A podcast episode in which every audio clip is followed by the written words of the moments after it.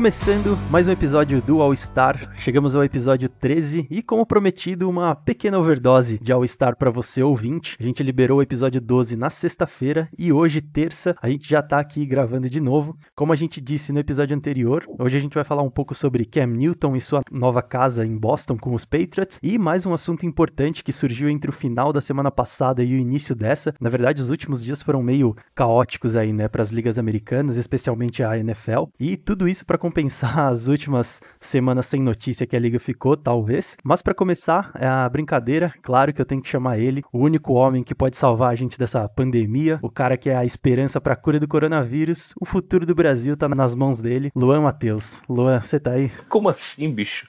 O futuro do Brasil. Porra, eu não sei nem gerar sei lá, gerir o meu time em My League. E, porra, na minha época de colheita feliz, a minha mãe é, arrumava minha fazendinha. Imagina o país, tio.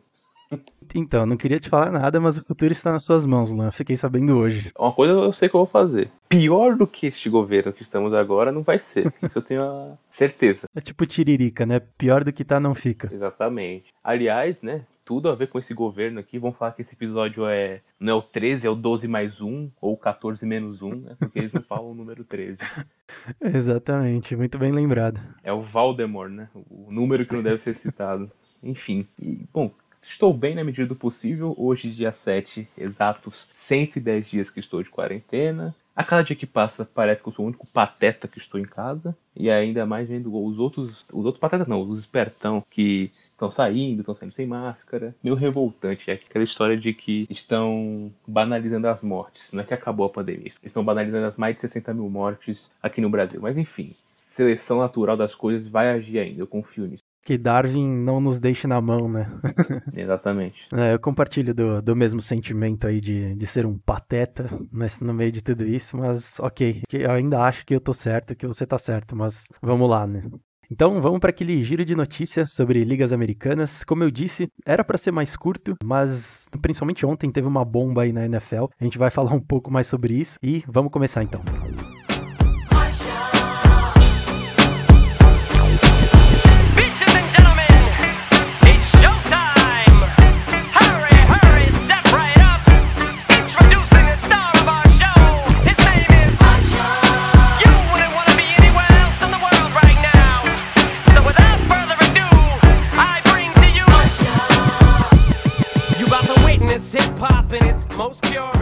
Assine aqui seu termo de responsabilidade. Para assistir aos jogos dessa temporada, a NFL planeja que torcedores tenham que assinar um termo de responsabilidade assumindo os riscos de contaminação por Covid-19 durante os eventos da liga sem pré-temporada e sem alguns jogadores. A NFL cortou oficialmente dois jogos da sua pré-temporada, o primeiro e o último, pensando em diminuir viagens e contatos excessivos e desnecessários de jogadores, staff e demais funcionários das equipes e da liga nesse momento de pandemia. A diminuição de jogos de pré-temporada já era esperada para a próxima temporada, como forma de poupar os jogadores fisicamente, né, conforme acordado no novo CBA da liga, mas o movimento foi entre aspas adiantado por conta da pandemia pandemia. Porém, nessa última semana que passou, a NFLPA, né, que é a Associação de Jogadores da NFL, não assinou essa mudança e decidiu enviar uma contraproposta pedindo que não tenha pré-temporada de forma alguma e as ações saiam direto dos training camps para a temporada regular. A proposta seria a seguinte: o início dos training camps em 28 de julho, com 3 dias de avaliações médicas, 21 dias de condicionamento físico e de força, 10 dias de treinos sem equipamentos, né, que eles chamam de walkthrough, né, só passando as jogadas, sem equipamento, sem muito contato,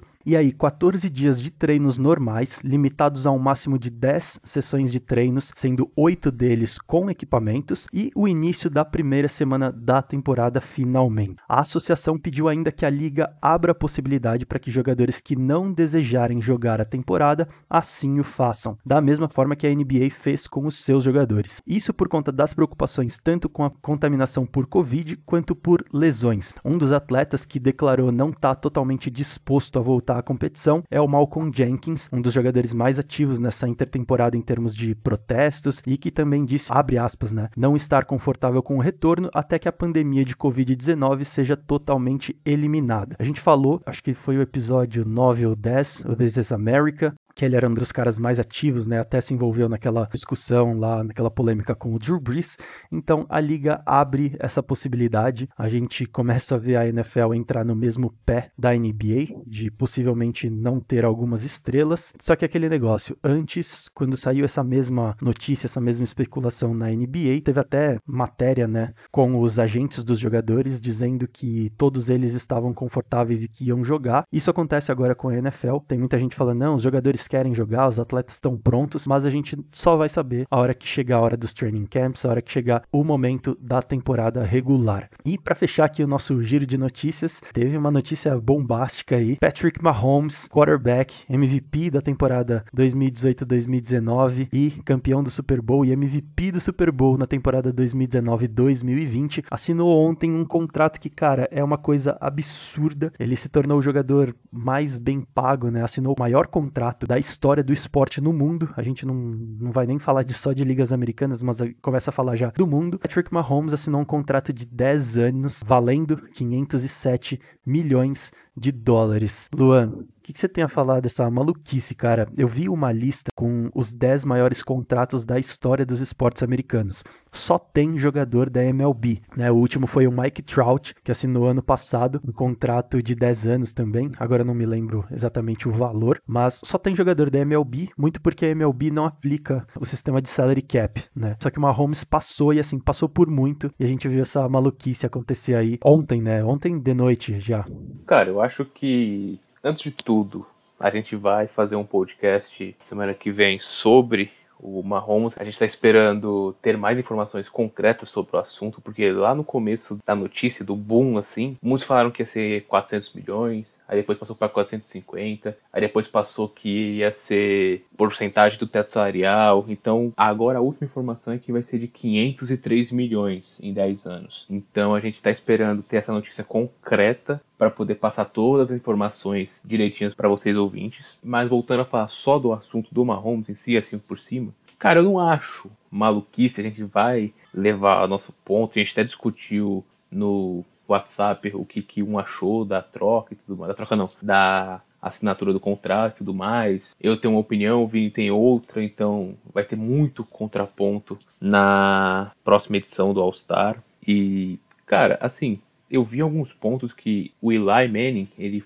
foi o atleta mais bem pago da história da NFL, foi o que mais recebeu dinheiro na carreira inteira. E o Mahomes passou ele por 170 milhões, se eu não me engano. E tem outros pontos, assim, e eu vejo que muita gente ficou feliz por ele. Até o momento, assim, de pessoas famosas com uma influência na mídia, assim, tanto na mídia jornalística quanto na mídia esportiva, eu não vi ninguém criticando o ponto ainda desse contrato marrom. Você vê o Tyron Matthew e o Jamal Adams elogiando, parabenizando. Você vê o LeBron James brincando, pedindo 5 dólares emprestado, sendo que o LeBron ainda assim, mesmo com esse salário absurdo do Mahomes, o LeBron ainda vai ganhar mais dinheiro do que o Mahomes nesse mesmo período, com todas as ações do LeBron, por exemplo, com o Liverpool, que ele é tem 2% da sociedade do livro, qualquer coisa assim. E só de patrocínio ele tem muito mais, ele é um cara de muito mais, uma plataforma de mídia muito maior que o Mahomes, né? E acho que só pra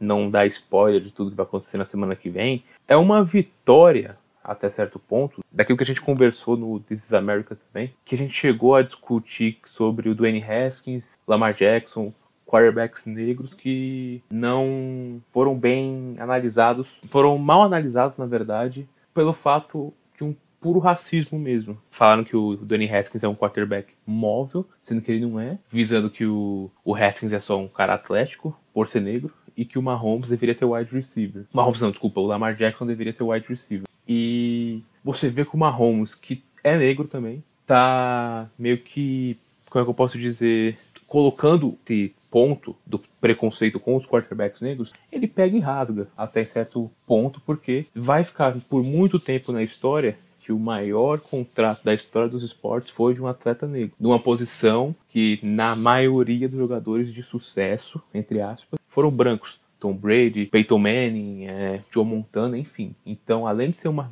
É, tipo, a, ma...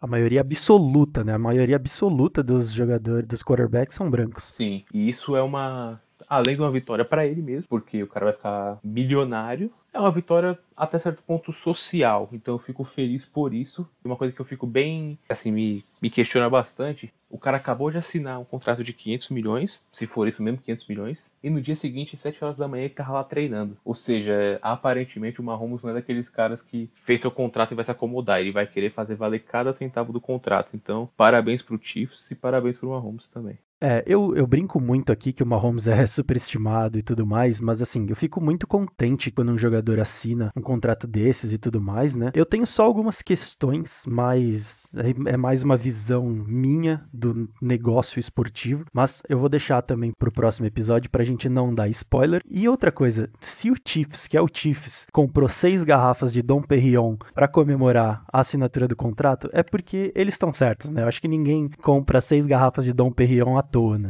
Pro público que não sabe o que é, inclusive o que é Dom Perignon? Dom Perignon é um vinho, né? É um vinho ou um champanhe? Agora eu tô em dúvida. Acho bebida alcoólica. É uma bebida alcoólica, tipo, das mais caríssimas do mundo, tá ligado? É um champanhe. Ó, pra não falar besteira, Dom Perignon é um champanhe. É um dos champanhes, é tipo um Chandon, vai. São os champanhes mais tops, mais sinistros aí do mundo. E quanto custa uma garrafa? Aqui no Brasil, eu abri agora no Google, 1.554 reais uma garrafa de Dom Perignon. Ah, então você consegue pagar pra nós. Quem me dera. Alô, Rodrigo, alô, Murilo. Aumenta meu salário que eu quero pagar. Mas, bom, é isso. A gente vai fazer um episódio mais detalhado, né? Até explicando, a gente pode até explicar algumas nuances de contratos, fazer um retrospecto aí de jogadores que receberam bons contratos. Mas por hoje a gente não vai dar spoiler sobre isso. E vamos então para o nosso bloco principal aqui do All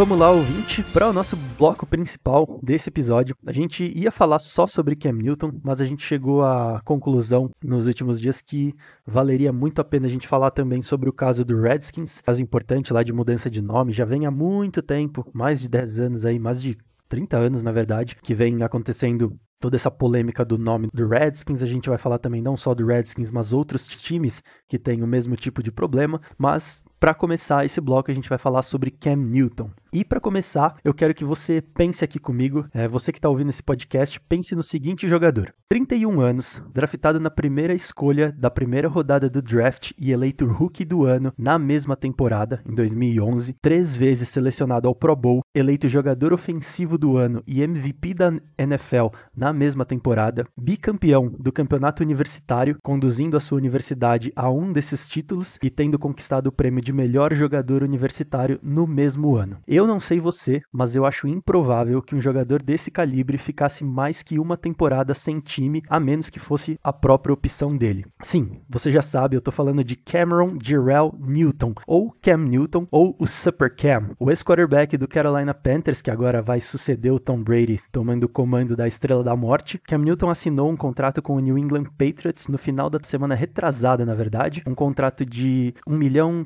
350 mil dólares, sendo que o salário base garantido é 550 mil dólares, válido por um ano. O valor e o tempo é bastante modesto para um atleta com as conquistas que eu acabei de citar. Antes da gente colocar o nosso ponto de vista sobre o que o Cam Newton leva ao Patriots e o que, que a franquia de Boston pode oferecer a ele, eu acho válido a gente explicar um contexto aqui. Como eu disse, dificilmente um jogador desse tamanho ficaria tanto tempo livre na free agency. O Cam Newton ficou livre para qualquer franquia desde o fim da última temporada. Isso porque, na verdade, tem dois motivos para esse cenário. O primeiro é relacionado à pandemia, né? E aí você pode pensar, meu Deus, eu não aguento mais ouvir vocês falarem essa palavra de vírus e blá blá blá. Mas a gente também não aguenta, mas é o que tem regido a vida de todos nós durante esse ano e deve ser assim por mais tempo e é o que tem regido as dinâmicas dos esportes, como a gente sempre lembra. Justamente por conta da pandemia, as equipes médicas das franquias tiveram muita dificuldade em avaliar os jogadores que tinham interesse para essa temporada. Isso afetou tanto os prospectos que chegariam do draft, como Tua Tagovailoa, que é o novo quarterback do Dolphins, quanto as estrelas que viraram jogadores livres, né, free agents, nessa intertemporada. Por um mês e pouco, os Estados Unidos Unidos ficou travado em voos, mesmo os voos internos, e por isso as equipes médicas não podiam viajar para avaliar os jogadores. Isso afetou muito o Cam Newton e é o que nos leva ao segundo ponto. O Super Cam jogou só 16 partidas nas últimas duas temporadas, ou seja,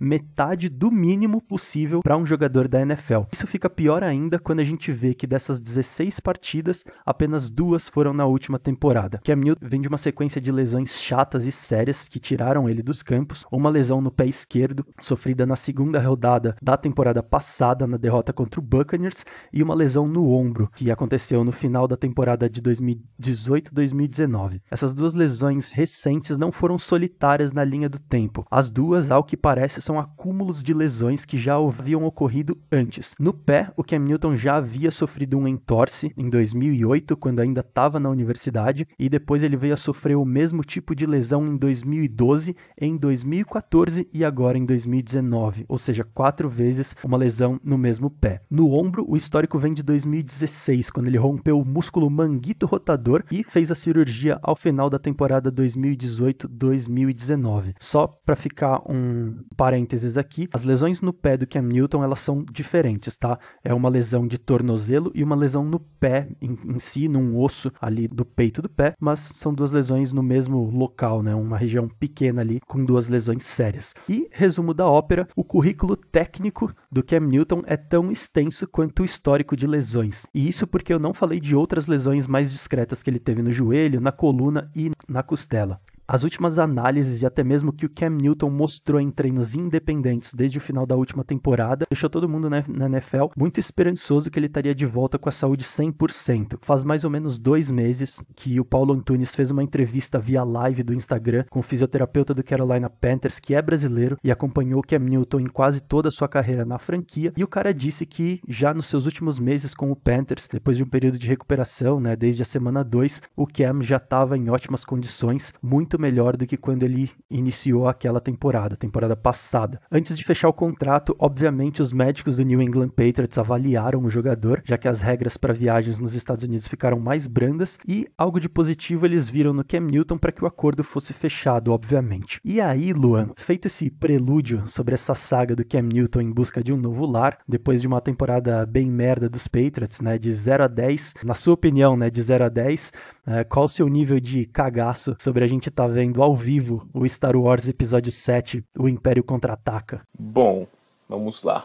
Eu não sou muito fã de Star Wars, então eu não sei se o episódio 7 é o Império Contra-Ataca, então não acompanhei o filme. Pode confiar, pode confiar que é. eu só acompanhei as duas primeiras trilogias e, e, fiquei nessa. Bom, em relação ao Cam Newton, você colocou todo o plantel dele, todo o arcevo dele, o portfólio dele de conquistas e até de lesões, o que eu acho totalmente válido. Você pegar assim, você que não acompanha muito por dentro a NFL e ouvir essa parte que o Vini falou em relação aos títulos, você vai confiar no cara para ser seu quarterback titular. Ainda mais você sendo torcedor do New England Patriots, que na teoria o Bill Belichick arruma qualquer quarterback, arruma qualquer sistema. Nesse caso, temos dois pontos que, na verdade, nós que não gostamos do New England Patriots, eu vou falar por mim, não sei o Vini. Nós que não gostamos do New England Patriots, só temos a ganhar. Por quê? Se o Cam Newton não vir a jogar bem, o Patriots vai fazer uma campanha ruim. Se o Patriots for bem com o Cam vai ficar comprovado que o Tom Brady é um quarterback de sistema. Então, só temos a ganhar. Agora falando sério, o Cam teve alguns problemas em relação à lesão que o Vini falou desde a primeira operação de ombro dele, antes da temporada 2018-2019. Ele teve alguns problemas com lesão que eu precisou operar. E naquela temporada quase jogou de maneira inteira de maneira completa. Ele começou muito bem. O Panthers fez uma campanha 6-2 nos primeiros oito jogos. Ele tava jogando bem, tava sentindo uma dor ou outra no ombro, porque é uma recuperação de uma cirurgia. Quem já fez alguma cirurgia sabe o que pós-operatório é chatice, seja apenas colocar alguns pontinhos, seja uma fratura, seja, sei lá, uma luxação, enfim. Se precisar de alguma operação, o pós-operatório é muito chato. Imagina para um atleta de alto nível e de um esporte que você recebe pancadas constantemente. Mas mesmo assim, ele tava jogando bem. Tem a série que eu já recomendei aqui no podcast All Star, que é o All or Nothing, que tem no Amazon Prime Video. E, se eu não me engano, a quarta temporada da NFL é sobre o Carolina Panthers. Eu terminei de ver esses dias. Cara, é muito boa. É, mostra muito desses bastidores do último ano que o Cam Newton foi titular mesmo, assim. É uma temporada anterior a essa que passou, a temporada 18-19. E mostra que o principal problema dele foi no jogo contra os Steelers, no jogo de horário nobre, que ele sofre uma pancada direta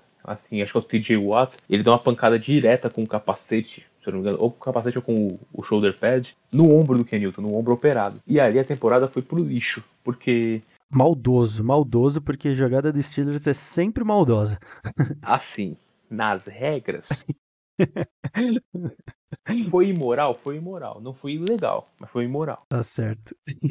Na verdade, nem imoral foi, porque, né? Não, foi justo. Foi, foi uma pancada limpa. Não quer contato, vá pra Fórmula 1. Aliás, o Fernando Alonso, eu acabei de ver, vai voltar pra Fórmula 1. Vamos fugir um pouquinho do esporte americano. Mas, em relação ao Cam Newton, ele teve essa pancada, sofreu essa pancada do TJ Watt. E ali ele tentou, tipo, jogar com as lesões. E assim, você jogar machucado, por mais que você seja fora de série, o Aaron Rodgers mesmo é um exemplo que o cara não consegue ser campeão jogando machucado. Ele pode ganhar um jogo ou outro, mas ele não vai ser campeão. O Mahomes mesmo, o Mahomes ele não chegou a operar, mas ele teve uma lesão que o joelho dele saiu do lugar contra o Broncos. E assim, ele demorou um tempo para voltar, ficou umas 3, 4 semanas fora. E no começo ele tava com certa dificuldade de jogar. E é o Mahomes, é o melhor quarterback da liga hoje. E o Cam Newton depende muito do seu físico para jogar. Tanto fazendo read option, ou fazendo o bootleg, é, é, saindo do pocket, passar para os wide receivers, para o running back, enfim, ele depende muito do físico para jogar. E, além disso, ele estava com um problema que nem o Vini falou, no tornozelo. E que isso afeta muito o quarterback na hora do passe também, porque ele não vai ter o posicionamento certo para poder fazer o lançamento. Quem tem esse problema também, mas eu acho que é da natureza, que é o Jimmy Garoppolo, que o trabalho de pés dele é ruim. Explicando por áudio é um pouquinho difícil, mas planta os pés muito aberto, acho. E tem que ser um pouquinho mais fechado, algo parecido com isso. E o Cam Newton não conseguia fincar o pé no chão por causa dessa lesão no tornozelo. Isso prejudicou muito nos dois primeiros jogos, tanto que perdeu assim, foi até difícil o jogo contra o, Seahawks, quase venceu. Mas aí no segundo jogo foi contra o Tampa Bay Buccaneers, ele jogou muito mal e desde então ele foi pro banco e não voltou mais a Carolina. O Bill Belichick já falou que gostaria de trabalhar com o Newton, que gosta de quarterbacks móveis e que, por ser ele, por ser o Bill Belichick, eu acredito que ele já deve ter um playbook pro Cam Newton, algo parecido com o que já foi em Carolina, só que na teoria, com um tipo de treinamento mais adequado para o Cam Newton depois dessas operações. Fisicamente, que nem o Vini falou pelos vídeos que o Cam Newton soltou, o cara tá 100%, aparentemente. Tá fibrado, como diria o poeta. Então, dá para você acreditar que o Newton pode vir a jogar e levar o Patriots aos playoffs novamente. Porém, um dos pontos que o Vini já comentou comigo no começo da temporada passada, tanto que virou fruto de aposta, que é Newton também,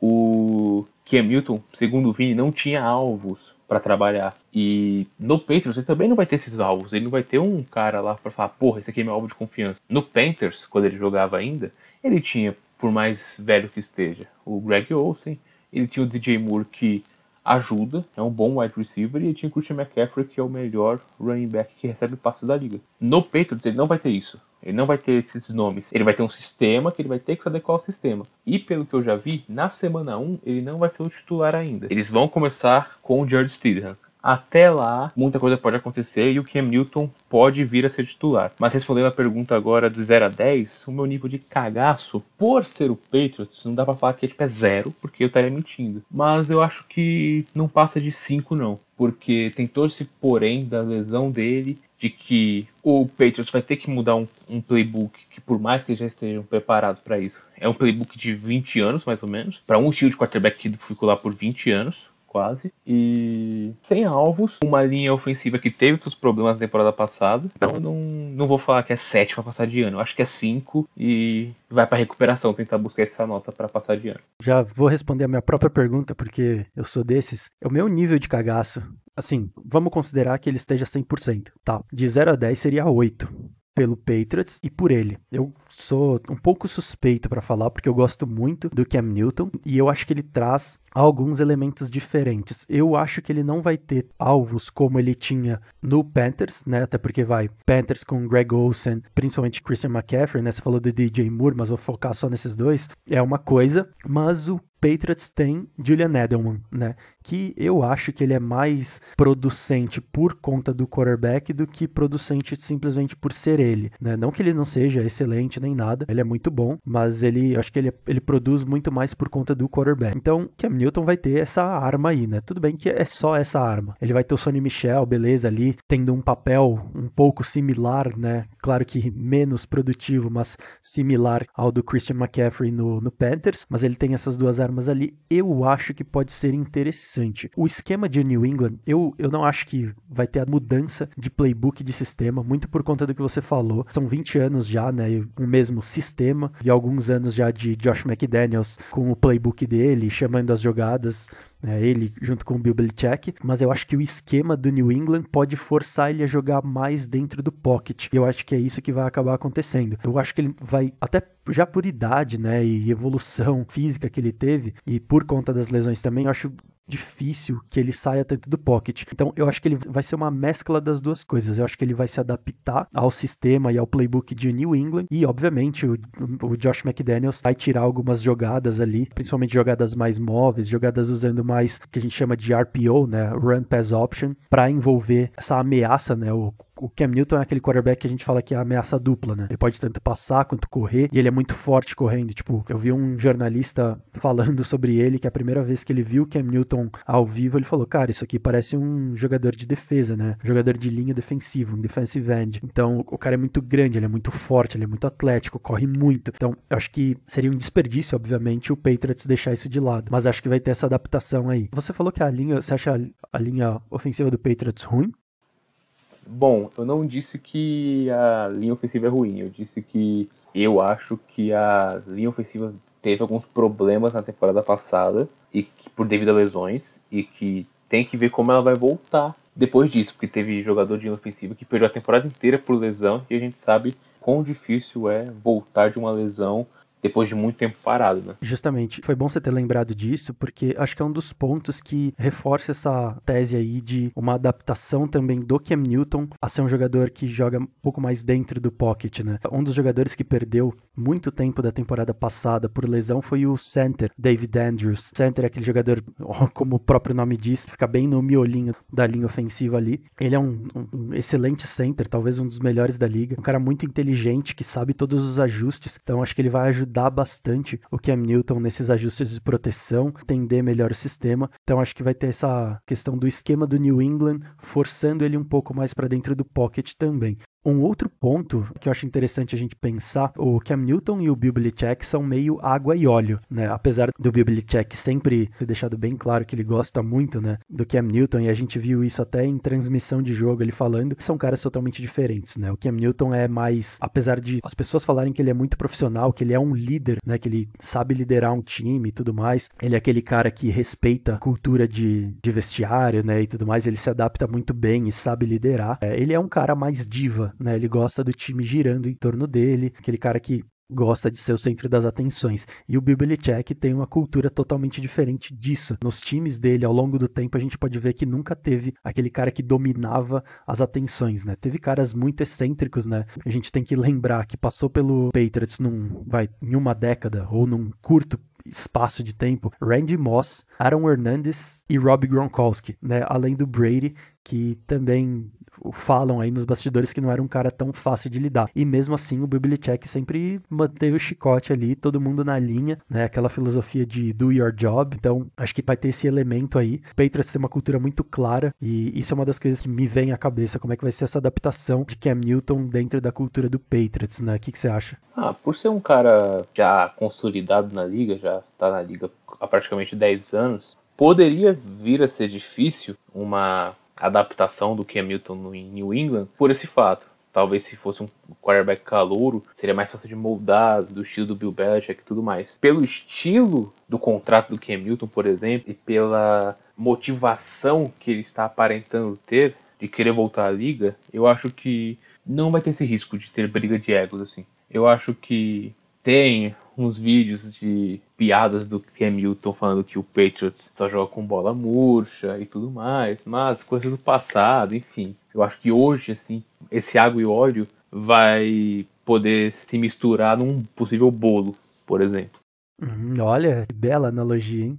É, eu acho que esse ponto do contrato foi muito, muito pertinente você ter lembrado. O contrato dele mostra muito a que ele veio, né? Ou a que ele voltou, as motivações dele, né? Uma outra coisa que eu achei engraçada, é, não necessariamente sobre o Cam Newton e o Patriots, mas sobre a liga em si, é que todo mundo correu para fechar com seus quarterbacks, né? Para se garantir para a temporada, e o Cam Newton sobrou. Na Free Agents, ele era o melhor quarterback disponível, né? Eu acho ele em plenas condições melhor que o Philip Rivers. E ele acabou sobrando, né? O Chargers correu para fechar com o Tyrod Taylor e também já era bem esperado que eles fossem draftar o Justin Herbert. O Bears foi lá e draftou o Nick Foles, né? E o, o Patriots sempre naquele estilo deles foi ali quietinho, comendo bem devagarzinho, esperou as coisas ficarem mais tranquilas nos Estados Unidos para poder fazer uma avaliação do Cam Newton e, na minha opinião, eles ganharam muito com essa movimentação, né? Talvez seja o, a, a, franquia que mais ganhou nessa, nessa free agency, até porque a gente chegou a falar disso no episódio passado, né? Muito por cima, o quanto o Cam Newton muda o panorama da franquia. O Patriots era um time que provavelmente ia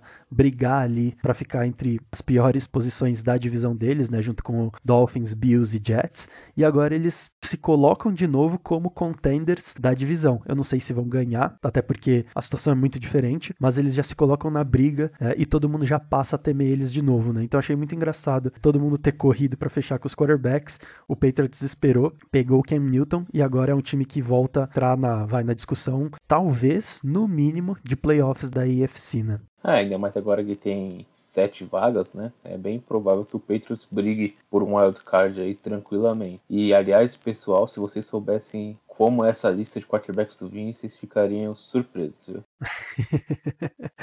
Cara, eu acho que não tem nenhum absurdo na minha lista, hein? Carson Wentz. Ih, peraí que eu preciso abrir ela aqui. Carson Wentz, tá bom, vamos lá. Carson Wentz, também conhecido como o Homem de Vidro. Ele é o 14 na minha lista. Ele nem tá tão baixo assim. Quem tá na frente dele? Só pra saber. Big Ben, Kirk Cousins, Matthew Stafford, Philip Rivers, Jimmy Garoppolo, Matt Ryan, Deshaun Watson, Drew Brees, Tom Brady, Aaron Rodgers, Lamar Jackson, Russell Wilson e Patrick Mahomes. Você discorda de algum?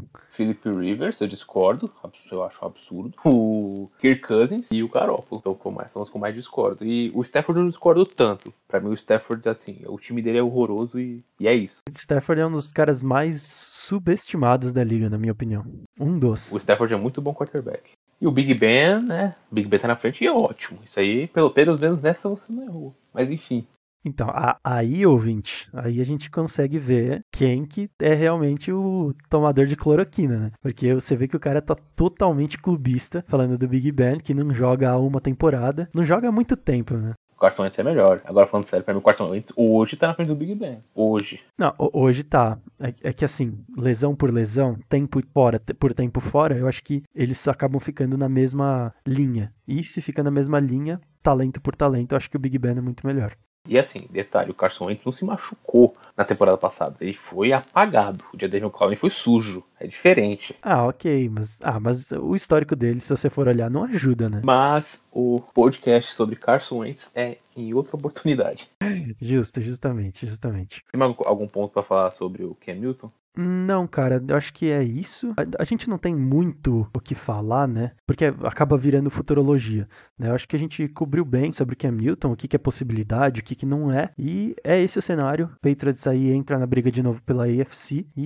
Mas eu acho que é isso. Bom, então agora a gente vai falar de um assunto sério de novo, né? Uma questão social e agora de uma mudança de nome. Aparentemente, uma luta de 30 anos vai ser vencida pela franquia de Washington. É, eu acho que mais pela comunidade nativa né, dos Estados Unidos, pelos torcedores que se sentem ofendidos, né? Acho que a vitória vai, vai acabar sendo deles, porque se fosse depender do Dan Snyder, que é o dono do Redskins, ia continuar tudo do mesmo jeito, né? Para o ouvinte que não tá entendendo, o que, que aconteceu essa semana aí, Luan? Bom, na sexta-feira, lá de noite, quase no sábado mesmo, ocorreu uma notícia que o Washington Redskins está disposto a mudar de nome, porque tem muito tempo, o Vini citou no começo do podcast, que grande parte da torcida está querendo trocar o nome, que lá fora, para os torcedores aqui no Brasil, por não estar tão ligados a, a isso, pode achar que é nada demais e por aí vai. No vocabulário do pessoal que mora nos Estados Unidos, o termo Reds é um termo racista com os índios, peles vermelhas. E essa briga vem de anos, desde os anos 80, a franquia quer mudar de nome. Já teve casos no beisebol do Cleveland Indians, que também tinha um mascote de índio, só que também era caricato, era um índio com a pele vermelha. E aí eles mudaram, se não me engano, na última temporada virou só um C do Cleveland Indians. E a partir desse momento, teve todo o caso com os protestos em relação ao Black Lives Matter e tudo mais. E a gente conversou aqui que isso poderia mudar muita coisa em relação às ligas americanas. E aparentemente o Washington Redskins vai ser uma das franquias que vai começar a mudar de início o seu nome, tanto porque teve casos, e não, e não vamos falar só que é por causa dos protestos, a gente vai deixar bem claro aqui, vamos ser o mais transparentes possível, que os caras estão fazendo isso por causa dinheiro porque a FedEx, que é patrocinador master do Tom Redskins, dá nome ao estádio, é a FedEx, né? FedEx Stadium. Isso, FedEx dá nome ao estádio, né, FedEx Stadium, e o CEO da FedEx, ele é acionista minoritário do Redskins, ele tem 3% da franquia, se eu não me engano. E se eu não me engano, a FedEx, no caso, foi, deixa eu só ler a matéria aqui, o Washington Redskins considerou a troca de nome, essa mudança foi declarada na semana passada, depois de 87 investidores como Nike, Pepsi e FedEx querendo cortar as ligações com o time se o, o nome continuasse esse. Ou seja, isso poderia dar um prejuízo de bilhões de dólares ao Washington Redskins. Então, pela maneira errada, porque é por causa do dinheiro, sim, pela maneira errada, mas já é um começo de, em relação a querer mudar de nome. E o Vini vai falar um pouco pra gente como isso começou lá atrás, o que que isso pesa tanto em relação ao nome Redskins. Por que, Vini, esse nome vai ser mudado? Só um dendo ao que você falou sobre os investidores, né? Além do Redskins, quem poderia ter prejuízo seria a própria FedEx e outras duas empresas que também estão no pool de patrocinadores do Redskins, né? Que seria a Nike e a PepsiCo. Esses investidores, eles também são como se fosse um grupo de investidores da FedEx, da Pepsi, da Nike. E esses caras pressionaram, ó, se vocês não saírem não tirarem o patrocínio do Redskins, a gente vai tirar o nosso dinheiro da empresa de vocês.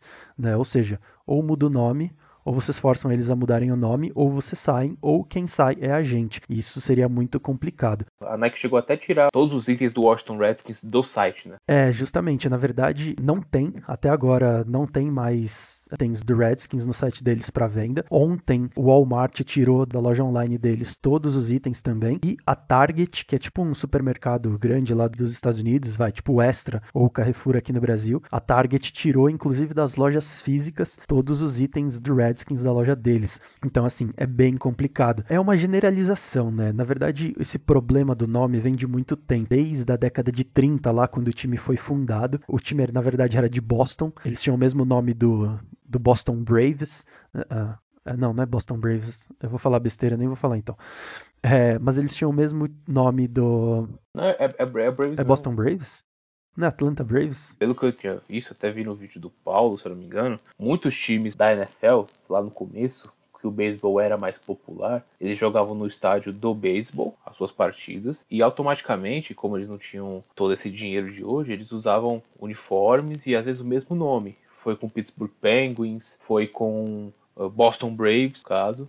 E aí tem até um, vou até dar o crédito do livro do Anthony Curti, o Manual do, Futebol Americano, que tem a história que falam que o Washington Redskins é uma homenagem para um dos donos, um dos fundadores, o que é mentira. Tem esse caso do Boston Braves. Ah, na, na verdade, o, o nome é o, o seguinte: eles jogavam no estádio do Boston Braves e aí é, tem todos os negócios nativos americanos, flecha, tudo mais. E quando eles mudaram, tinha. Eles vão jogar no do Boston Red Sox. E aí, o dono realmente foi bem assim mesmo. Boston Red Sox, Boston Braves, pô, vermelho, pega arco e flecha, Redskins. E ficou. Até uma tentativa de desassociar um pouco do nome do, do mesmo time da cidade, né? para criar uma diferenciação e poder atingir mais público na cidade, né? Então eles acabaram virando Boston Redskins, como você falou. E hoje, só pra não ficar com com a informação por passar assim, o Boston Braves hoje virou Atlanta Braves, mas lá no começo era Boston Braves mesmo.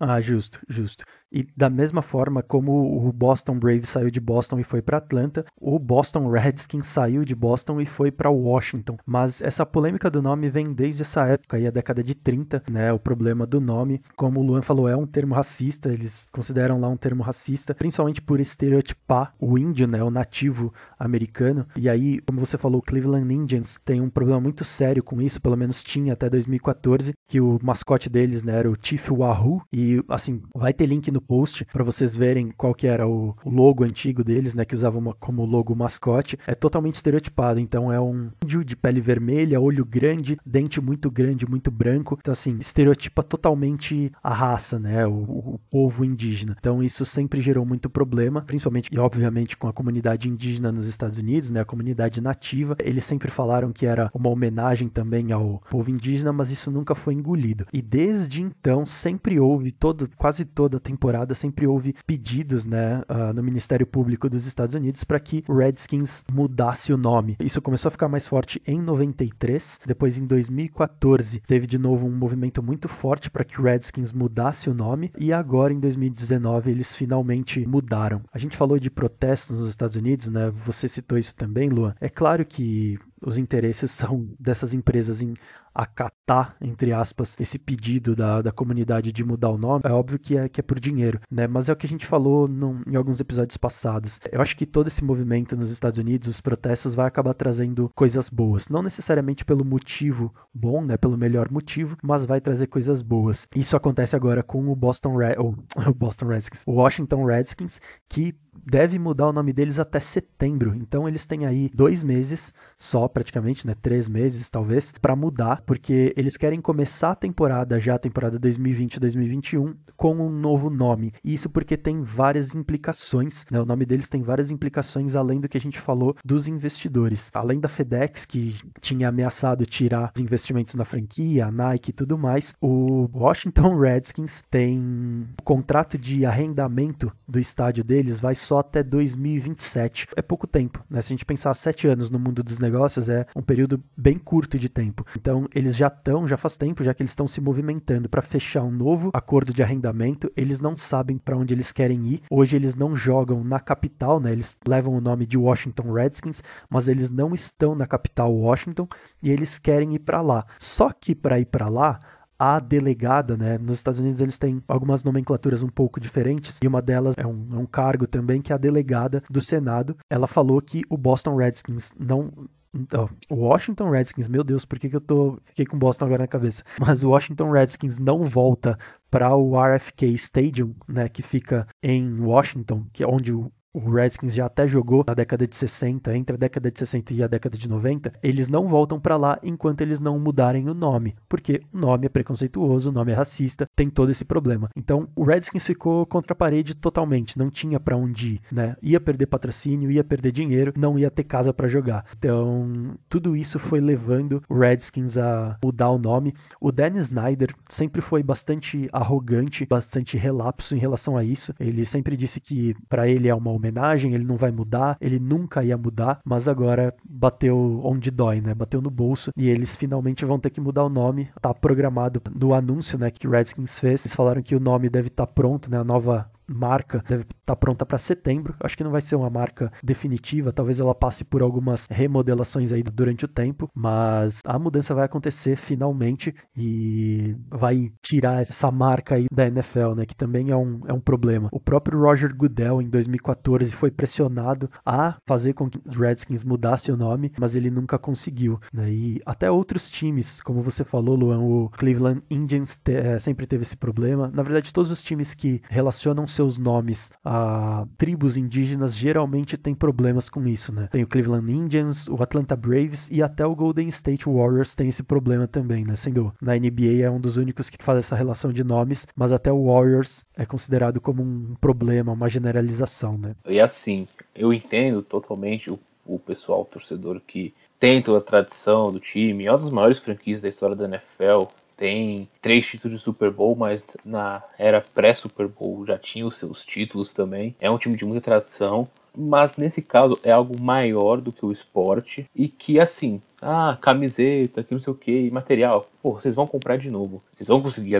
Assim, eu tenho certeza que a partir do momento que mudar o nome do Washington Redskins, sei lá, for, enfim, Washington alguma coisa, pô, isso vai vender em questão de horas, porque assim, porra, agora eu estou torcendo para um time que não tem um nome racista. Então, eu tenho certeza que até muita gente que não torce pro Washington Redskins, que tem até muitos jornalistas que não falam Redskins, eles falam só Washington, o time de Washington, enfim. Mas torcedores que não torcem para o time de Washington, eles vão comprar camisa porque, porra, foi uma vitória nossa. O que a gente queria aconteceu. Então, isso pode até trazer mais torcida, o que vai gerar também, pensando agora no bolso do Dan Snyder, vai gerar um certo lucro. É, e assim, pensando pelo lado do negócio, é óbvio que é, é difícil, né? Você abrir mão de uma marca que tem tanto tempo, que criou uma base de fãs, né? Que, como você falou, teve conquistas, né? Teve conquistas esportivas. É difícil você trocar uma marca, começar uma do zero, né? Mesmo que não seja do absoluto zero, porque todo mundo sabe que ela é uma continuação, né? Uma, vai, uma renovação do Redskins, mas é muito difícil você sedimentar uma nova marca, né? Mas por outro lado, eu acho que pode ganhar bastante simpatizantes aí por conta disso. Eu só levanto um ponto que, pensando com os meus botões, esses dias, achei muito engraçado. Era bastante incongruente que a Nike continuasse.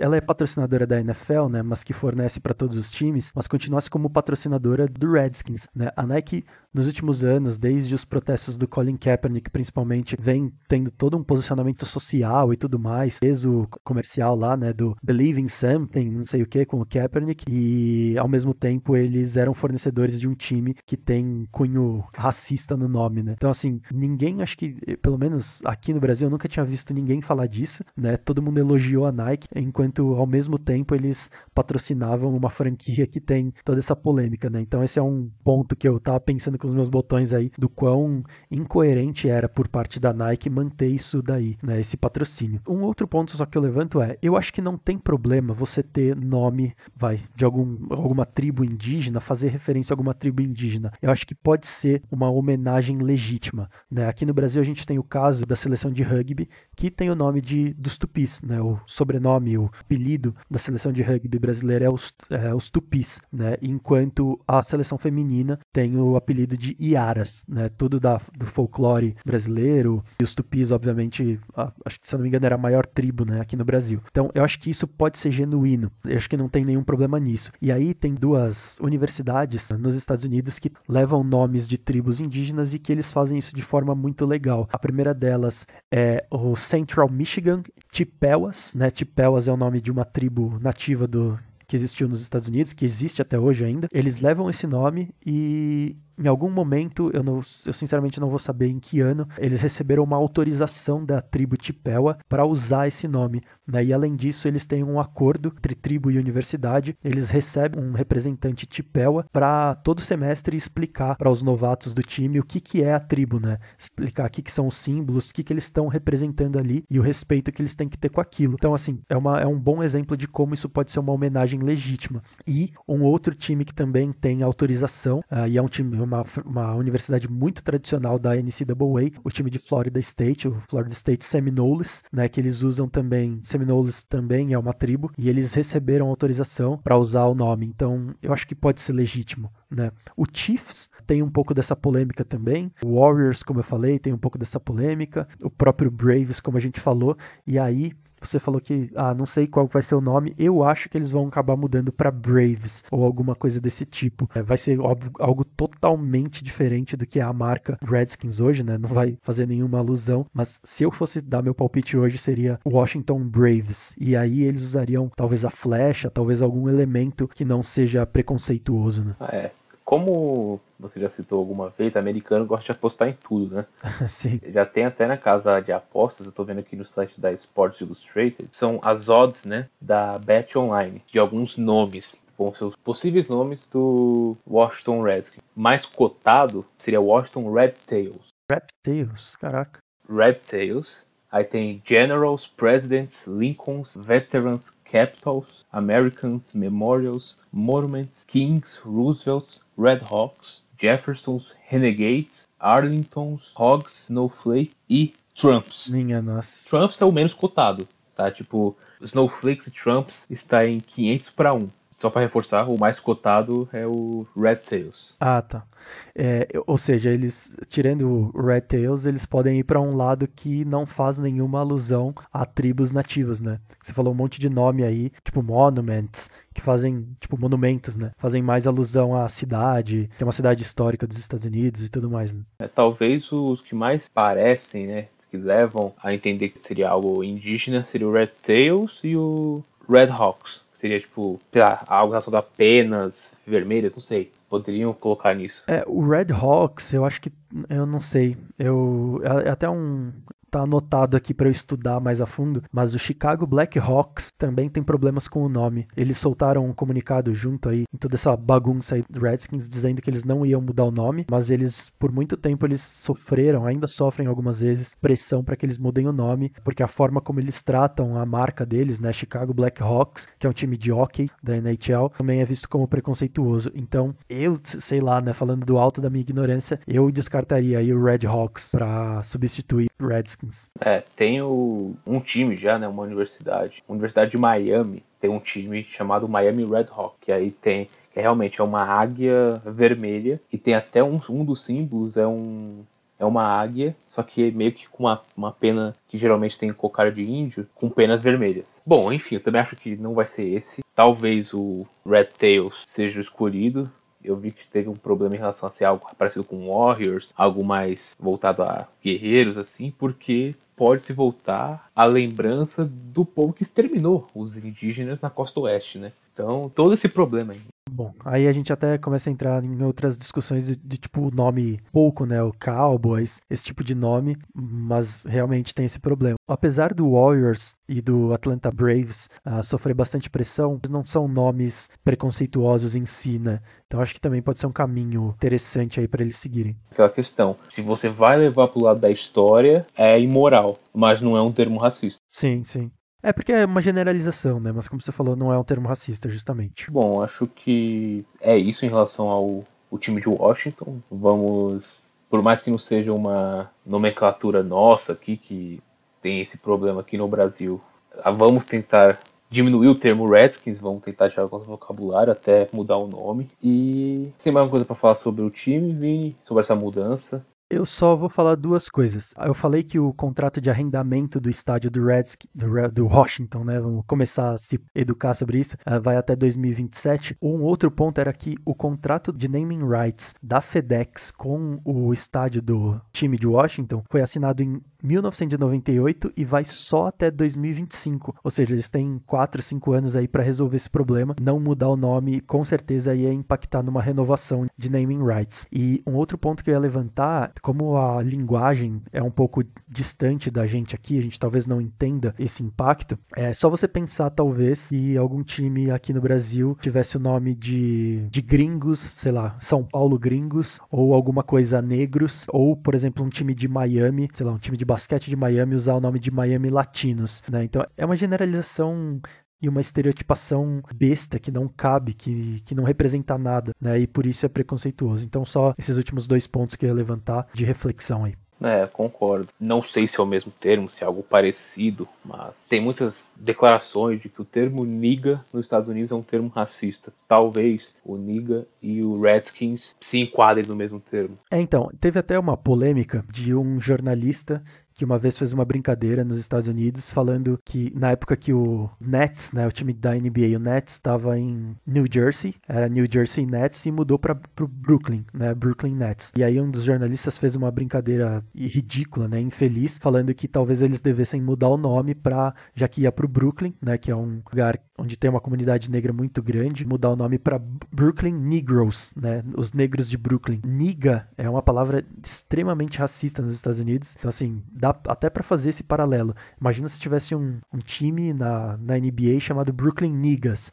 Tipo, seria bizarro, ninguém ia aceitar, né? Então não tem por que aceitar. E até o, o Stephen A, olha eu concordando com o Stephen A, né? Mas o Stephen A na semana passada falou que se uma pessoa se sente ofendida, isso já é motivo suficiente para que você mude a sua postura, né? E eu acho que é muito disso que tem que é, tocar o rumo da conversa, né? Uma pessoa se sentir ofendida, acho que é justo para você para você mudar seu posicionamento, né? Principalmente quando a gente fala dessas questões raciais e tudo mais. É verdade. Mais empatia, mais pensar no próximo, não é porque você fez uma piada, ah, o mundo tá chato. Não, mano, questão tipo de bom senso.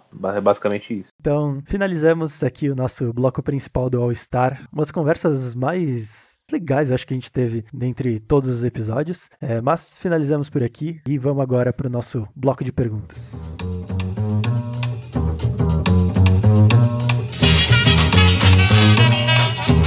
Don't sweat the technique.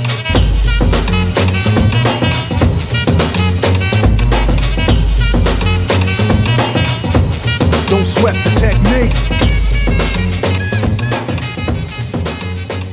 Então vamos lá, encaminhando para a parte final aqui do, do nosso All-Star de toda semana. Chegamos mais uma vez ao nosso bloco de perguntas, nosso bloco Buzzer Beater. Eu acho que hoje a gente consegue responder em menos de dois minutos, né? Fazer o nosso drive vencedor aí. O que, que você tem de perguntas essa semana, Lua? Bom, vamos iniciar. A primeira pergunta você que vai responder. Sim, direto. A campanha vai ser rápida agora. Soubemos que teve uma pedida de troca do David Njoku, Tyrande do Cleveland Browns. Qual o melhor time para ele? Uh, a gente é, a gente estava conversando um pouco sobre isso, né, antes da gravação ontem, e a gente pensou, tá bom, quem que precisa de um Tyrande? E a gente levantou que o Patriots provavelmente precisa, né? Não tem nenhum Tyrande confiável ali. A gente falou também do Cowboys, né, que já não tem mais o Jason Witten, então não tem mais segurança na posição de Tyrande. E eu levantei um outro. Acho que o Redskins também pode ser um bom destino pro, pro David Njoku, uh, principalmente... Quem?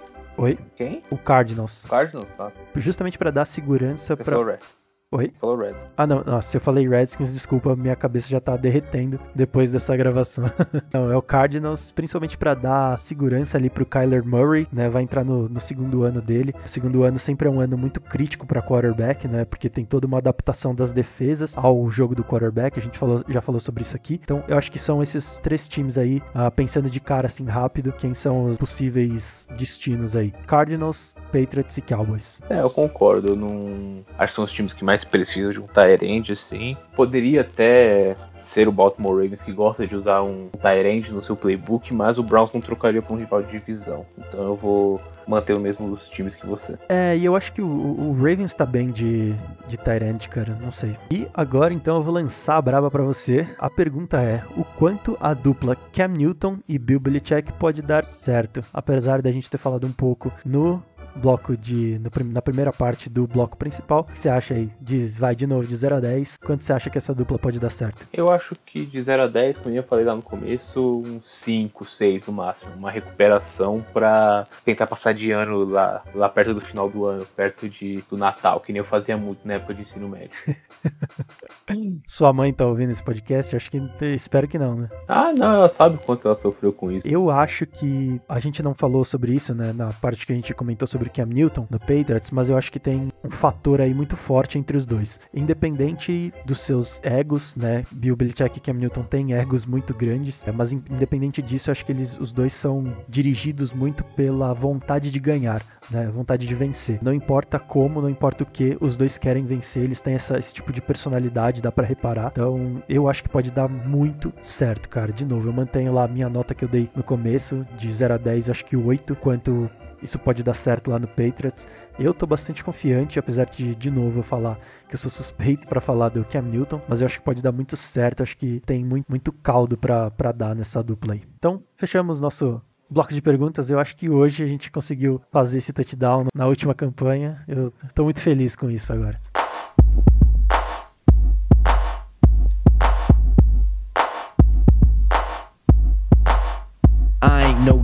I used to let the mic smoke.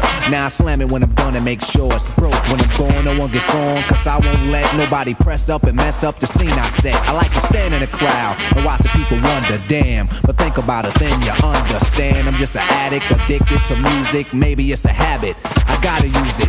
Even if it's jazz or the quiet storm. I hook a beat up, convert it into hip hop form. Write a rhyme and graffiti in every show you see me in. E agora, para fechar o nosso podcast, para fechar o episódio dessa semana, vamos aquelas dicas culturais aqui, ou, de, ou não culturais, né? Não sei, depende do que a gente vai indicar essa semana aqui no, no All Star. Lua, o que, que você tem para indicar pra gente essa semana, pro ouvinte ver, ouvir, ler ou refletir nessa próxima semana aí?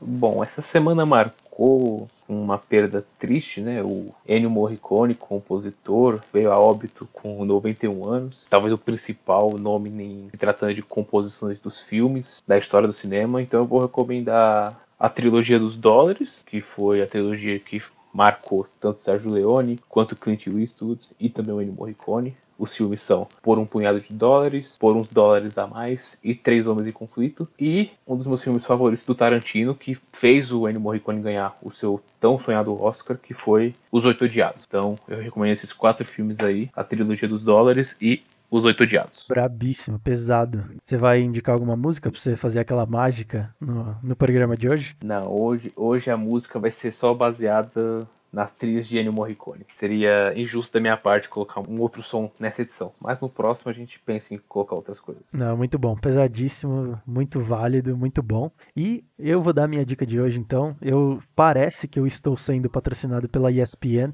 mas infelizmente não estou. Gostaria muito, inclusive, se alguém da ESPN estiver ouvindo ou algum dia ouvir isso aqui. Calma. o Calma. quê? Calma. Não, se eles quiserem me patrocinar ou patrocinar o programa, vai ser muito bem-vindo. Mas por enquanto não estamos. Só tô indicando porque eu realmente gosto dos documentários da ESPN. E a minha indicação dessa semana é mais um documentário que tá lá no Watch ESPN, documentário Jordan Rides the Bus. Uma das particularidades da história do Jordan que eu mais gosto, né? Eu sou eu gosto bastante de teorias da conspiração, apesar de não acreditar, eu gosto só pelo entretenimento, só pelo meme, mas eu gosto muito dessas teorias. E uma das, das particularidades da história do Jordan que eu mais gosto, o afastamento dele da NBA para ir jogar beisebol, a história de que ele foi cumprir uma aposta, né, que ele fez e perdeu e tudo mais, ou era uma aposta do pai dele, enfim, é uma história muito louca. E o Jordan Rides the Bus, ele explica esse afastamento do Jordan da NBA, mas ele não leva muito pro lado da teoria da conspiração. Ele explica as motivações, ele mostra como foi esse período do Jordan aí se afastando da NBA para jogar beisebol. É uma história muito legal. Depois que eu assisti o The Last Dance, eu fiquei meio inspirado aí a ler mais e ver mais coisas sobre o Michael Jordan. É uma história muito rica, apesar das, das nossas opiniões sobre ele. Então fica aí essa indicação para essa semana. Diga. Então é isso, essa é a minha dica. Você fica aí com a dica do Luan também. Espero que você goste. Conta pra gente se você assistir esse documentário, assistir aos filmes que o, que o Luan indicou. Conta pra gente o que você achou. Deixa sua opinião também sobre toda essa maluquice do Cam Newton indo pro Patriots, do Patrick Mahomes assinando um contrato de meio bilhão com o Chiefs, a mudança de nome do Redskins, tudo isso. E a gente se vê na semana que vem. Falou! Abraço.